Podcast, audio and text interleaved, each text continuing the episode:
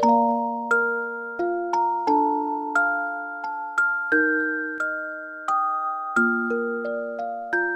位小朋友们，晚上好！我依旧是你们的月亮姐姐。今天月亮姐姐想要讲的故事，名字叫做《拇指姑娘》，不知道你有没有听过呢？《拇指姑娘》这个故事是安徒生先生《安徒生童话集》中的一篇小故事。那下面就来听故事吧。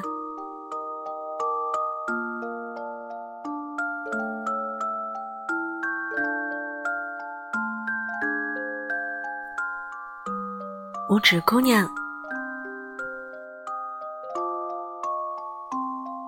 从前有一个老婆婆，她非常渴望自己能有一个小孩儿。有一天，他去请教巫婆，巫婆给了他一颗植物的种子，说：“你把它种在花盆里，不久就能如愿以偿了。”老婆婆认真的把种子种在花盆里，没多久，植物开花了。它的花就像郁金香，不过叶子紧紧的包裹在一起。过了些日子，啪的一声，那朵花裂开了。只见花蕊上坐着一位娇小的姑娘。白白嫩嫩，还没有人大拇指的一半长。人们都叫她拇指姑娘。老婆婆很喜欢拇指姑娘，她用漂亮的胡桃核给拇指姑娘做了一个摇篮，然后垫上紫罗兰花瓣当垫子，玫瑰花瓣当被子。晚上，拇指姑娘就睡在摇篮里。一天晚上，当拇指姑娘闭上眼睛，甜甜睡着的时候，一只黏黏的癞蛤蟆跑进了屋子里。它跳到拇指姑娘的小床边，看了看，说：“这个小姑娘倒可以当我儿子的妻子呢。”于是，他一把抓住胡桃核，背在肩上，一蹦一跳出了房间，跳回了小河边的家。他把拇指姑娘放在水中间最大的一片睡莲叶子上，然后去为儿子准备泥巴新房了。第二天。当拇指姑娘醒来的时候，她吓得哇哇大哭起来，因为睡莲离河边很远，她回不去了。拇指姑娘不愿意住在癞蛤蟆准备的泥巴新房里，更不愿意嫁给癞蛤蟆的儿子。这会儿，她正坐在睡莲的叶子上，不停的掉眼泪。水里的鱼儿看到这个情形，商量着：漂亮的拇指姑娘怎么能嫁给丑陋的癞蛤蟆呢？不行，我们要帮助她。于是，鱼儿们集合，拖着拇指姑娘的睡莲叶子，咯吱咯吱地咬断了莲叶梗子。睡莲叶子顺着水流飘走了。拇指姑娘坐在睡莲叶上，有一只白蝴蝶来和她作伴。它们飘过了许多地方，在一起开心极了。这时候，天空突然飞来一只大金龟子，它用爪子轻轻地抱紧拇指姑娘，带着她飞到树上去了。金龟子还把花里的蜜糖拿给他吃。不久，住在森林里的金龟子都来拜访拇指姑娘。金龟子小姐们看了看拇指姑娘，耸耸肩说：“她长了两条腿，多丑啊！”拇指姑娘十分美丽，抓她的金龟子本来是想让拇指姑娘做自己的新娘，现在大家都说她很丑，她也觉得拇指姑娘看上去很别扭。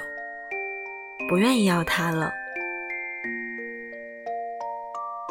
金龟子们带着拇指姑娘从树上飞下来，把它放在了一朵雏菊上。拇指姑娘有些伤心，因为金龟子们都说它丑，都不想跟它在一块儿。整个夏天，可怜的拇指姑娘。单独住在这座庞大的树林里。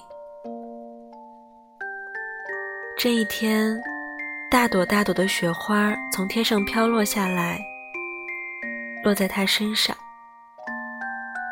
他只好用一片干枯的叶子裹住自己，以此挡住一些风。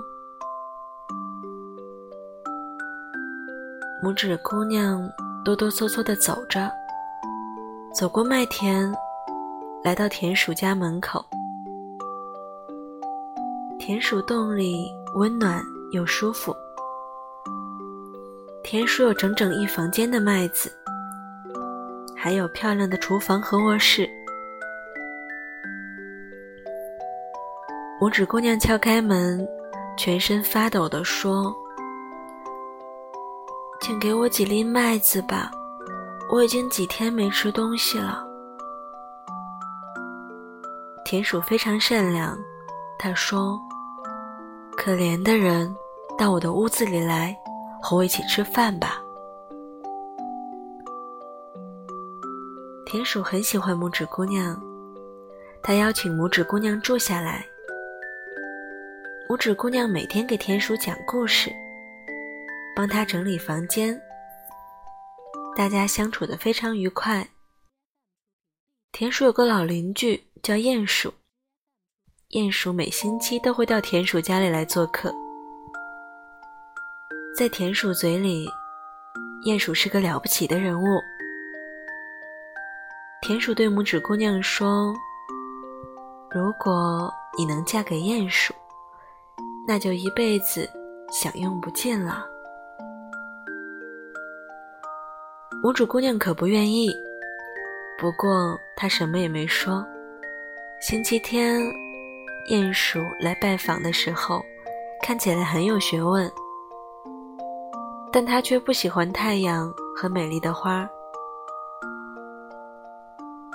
拇指姑娘为他唱了两首歌，她的歌声如此优美，鼹鼠立刻爱上了她。不过，鼹鼠没有告诉他，因为鼹鼠是个严谨的人。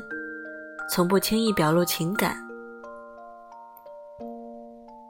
鼹鼠回到家，挖了一条长长的地道，通向田鼠的房子，并邀请田鼠和拇指姑娘到地道里来散步。鼹鼠拿着火把走在前面，田鼠和拇指姑娘跟在后边。昏暗的火光中。隐约可以看到，地道里躺着一只燕子。鼹鼠说：“你们不要怕，这只燕子是今年冬天冻死的，它的身体完好无损，是我挖地道时偶然遇到的。”拇指姑娘看到了燕子，伤心极了。因为他喜爱所有的鸟儿，不忍心看着它死去。这天晚上，拇指姑娘用草编了一条毯子，盖在燕子身上，还带来一些棉花，铺在燕子身体下边。再见吧，美丽的小鸟。谢谢你在春天歌唱。拇指姑娘贴着燕子，想给她一个拥抱。她突然惊恐起来，因为燕子的胸口有个东西在跳动，那是燕子的心脏。燕子并没有死，它只不过是冻僵了。现在它又活了过来。第二天，拇指姑娘又拿着火柴来看燕子。燕子有些虚弱，睁开眼睛看了看她，说道：“善良的小女孩，我现在很温暖。不久后，我就可以在温暖的阳光中飞翔了。”拇指姑娘说：“那真好，不过现在外边还是冰天雪地，你还是好好在这里休息吧。”往后的日子里，拇指姑娘每天带着食物和水来看望燕子。燕子的身体也一天天的好了起来。鼹鼠和田鼠一点儿也不知道这件事情，因为他们不喜欢任何鸟。春天到了，燕子要飞走了。他对拇指姑娘说：“你跟我一起，到有阳光和花朵的地方去吧。”拇指姑娘摇摇头说：“田鼠对我非常好，我走了，他会伤心的。”燕子只好自己飞走了。夏天来了，田鼠对拇指姑娘说。这个夏天，你得把新家衣缝好，还要准备毛衣和棉衣。原来，鼹鼠先生已经向拇指姑娘求婚了。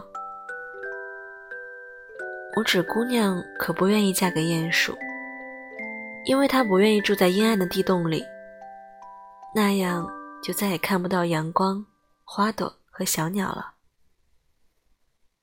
拇指姑娘对田鼠说：“她不愿意嫁给鼹鼠。”田鼠却说：“你不要固执，不然我会用牙齿咬你。”拇指姑娘伤心的哭了起来。婚礼就要开始了，鼹鼠已经来了。拇指姑娘走出田鼠家，想再去看看太阳。再会吧，您，美丽的太阳。他说着：“滴哩滴哩。”拇指姑娘抬头一看，那只燕子飞回来了。燕子对拇指姑娘说：“夏天过完，冬天就要来了，我们马上要飞到遥远的南方去了。你愿意跟我们一起去吗？”拇指姑娘高兴的点点头，终于不用嫁给鼹鼠先生了。他骑在燕子背上，燕子带着他飞过高山，飞过湖泊，飞到了一个开满鲜花的国度。燕子把拇指姑娘放在其中一朵花上，花朵中间坐着一个小小的男子，他的脸庞是那么白皙和透明，他头上。戴着一顶华丽的精致王冠，肩上生着一双发亮的翅膀，而他也不比拇指姑娘高大。每一朵花里都住着一个男子或者小小的女子，不过这一位却是他们的国王。国王看到拇指姑娘，立刻高兴起来。这是他见过的最美的姑娘。于是他取下王冠，戴在拇指姑娘头上，问道：“你愿意做花儿们的王后吗？”拇指姑娘害羞的答应了。此时，花丛中飞出了很多花仙子，他们都来向国王祝贺，还为拇指姑娘插上了一对翅膀。拇指姑娘经过那么多困难，现在她终于得到幸福啦。燕子也在为她高兴呢。今天的晚安故事，拇指姑娘送给可爱的小朋友们。现在你要乖乖睡觉喽。我是你的月亮姐姐，晚安，祝你做一个甜甜的好梦。拜拜。